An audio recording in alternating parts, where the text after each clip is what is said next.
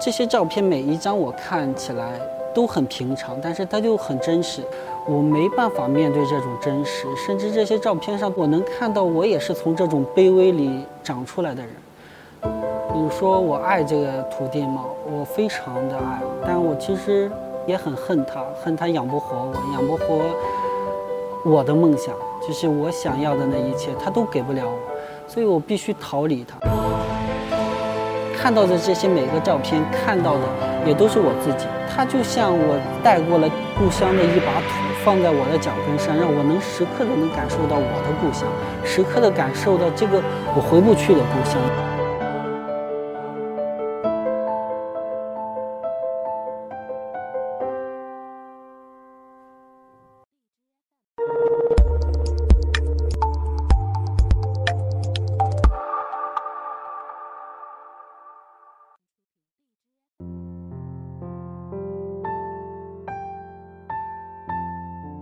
我觉得北京这个土地上，至少能存在这个牛牧这个名字，能存三天，能在这里存在三天，我觉得就挺好。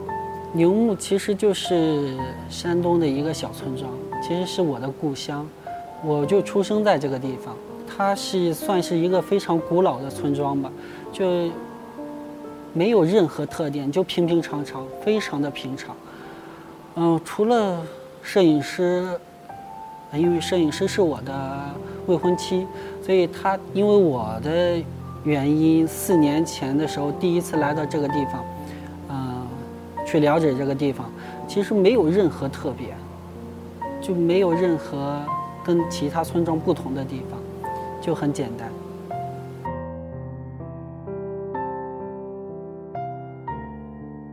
哦，其实小时候，嗯。我们的路村口的这个碑上就会刻着它的来历，就是有传说是神牛牧水的时候就会时隐时现，然后就会有神牛在那牧水，然后就出来一个牛牧的名字。还有一个说法是，呃，河滩上中间有一个小土丘，在每当那个发水的时候，它就时隐时现，很像黄牛在牧水，就叫牛牧。还有一种说法是，我们那边是。呃，鲁国的边境，呃，跟齐国搭边，然后那时候的，呃，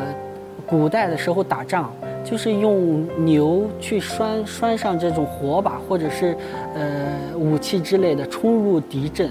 点燃火把之后冲入敌阵，然后等战争结束之后，洗刷伤口或者是嗯湮灭火把之类的这个地方。就是正好是我们那边两条河汇集的地方，然后慢慢的就汇集了呃越来越多的人，那就成了这个村庄，就开始的名字就叫牛牧，就算是一个驿站一样。我自己出来这么多年，你说我爱这个土地吗？我非常的爱，我我非常的爱这这片土地，但我其实。也也也很恨他，恨他养不活我，养不活我的梦想，就是我想要的那一切，他都给不了我，所以我必须逃离他。这些照片每一张我看起来，哦，都很平常，但是它就很真实。我自己拍不出来，就是因为我没办法面对这种真实，甚至这些照片上都有些残酷在里面，他能都能看到我的影子。就我能看到，我也是从这种卑微里长出来的人，但是谢小军呢，是从一个南方来的一个呃城市姑娘，她进入这个这个这个农村之后，是慢慢的在融入，在慢慢的去接受他，她没有恨这么复杂，但是我的就是很复杂的感情，所以我拍不出来这样的东西。后来我也自己感触到一点，就是。它就像我在北京新扎的这个土地上，我带过了故乡的一把土，放在我的脚跟上，让我能时刻的能感受到我的故乡，时刻的感受到这个我回不去的故乡，因为它马上也要消失，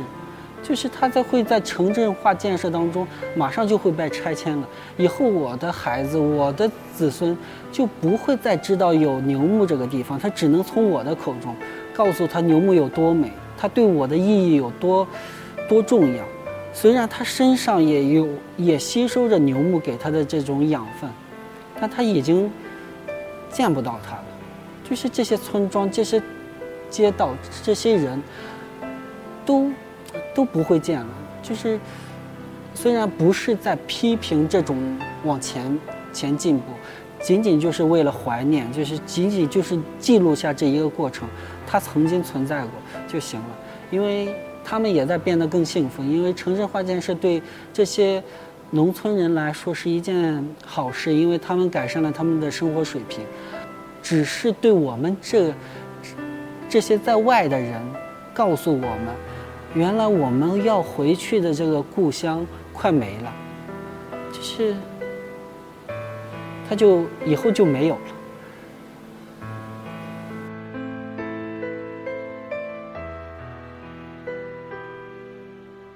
这四年，他从第一次踏足这几乎四年多。开始拍了差不多得三千多张的照片，胶片，每一张都有，都都有不同。从一开始他进入这个村庄的时候，猎奇也好，或者是一个一个好奇心也好，因为太多东西是他一个城市姑娘没有见过，他就拍了一些这样的照片，很平实，没有很什么，呃，没有什么爆发点，也没有什么。刻意的找的一些冲突性性的事件也好，人也好，这些东西都被慢慢我去剔除掉了。去年的时候，他真正在融入这个地方，这个牛牧也慢慢的融入了他，不再他不再像一个外人一样，反而我我回去就像一个外人一样。我因为我去那里，甚至别人都不知道我是谁，人家会知道他是谁，都不知道我是谁，就是我才是那个被。被排除在外的人，她是一个城市的姑娘到农村来，其实她更好的容呃容纳呃农村，说明我们两个的距离就越来越拉近，拉近。呃，说痛苦谈不上，但是会有一些失望，就是我已经开始在变成其他地方的人，人家只知道。谁是我的父辈？我的名字是什么？但其实我已经不不再生活在这个土地上，他们已经不熟悉我，他们已经不认同我是他们一个村的人。只是他对我而言，那是故乡，那就是个家，因为我父母在那，因为生我养我的土地还在那，就仅此而已。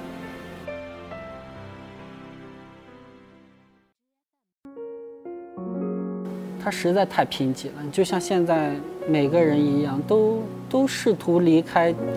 这个地方，是因为你想要去的地方要更高更远，或者是你心中的梦想，这个贫瘠的土地已经没办法去支撑了，是我的家没办法去去支撑我去想做到我想做的那些事，没办法支撑我见到那么多更优秀的人，或者是。更好的世界，我只能离开他，就是，因为他没办法再再供养给我东西，我只能逃离他，因为我不能就待在这个井里，我我想出去看看天外面天是什么，人都会这样，只是有些人会被离开井的恐惧，或者是离开井之前这种困难给困住。但是还是很多人出来了，因为我见到了太多这样走出来的人。我总从这种镜头当中看到那个，哪怕这个卑微土地里生长出来我，就是我没办法去正视它，我是就躲闪着它。我我回去就是一个，呃。披着外壳的人，我没办法把自己再解剖成了像，像那个羞涩的孩子一样。即使我心里还是羞涩的，但我一，我没办法再让那种羞涩暴露在其他人的面前。我只能就很很强大的站在那里。有可能还是有那种自卑在里面吧。其实这种自卑没有让我嗯不正视我的家乡，就是我一直就很正常的在看待。就是看待所有的这一切，甚至呃更更客观的，乃至我要脱离这个地方出生的这个人的身份来来正视这这一片土地。我觉得它就是它就是平平常常的地方。我也我也不是那个很卑微的人，只有我站住脚了，我才才有可能回来说我爱这片土地。如果我没有站住脚，呃，没有成为一个独立的人的时候，我也在依赖他，我也在呃渴望新的土地给我依赖的时候，我没办法正视他，我也没办法说我真正爱他。现在我我说我爱大过了恨，甚至我已经没有恨了，就是只是看到他会有悲伤，呃，虽然他在发展的越来越好，但是他在发展成我不认识的模样。就是它跟我记忆当中那个东西已经在发生改变，会很失落。就是失落、跟失望、跟悲伤，就是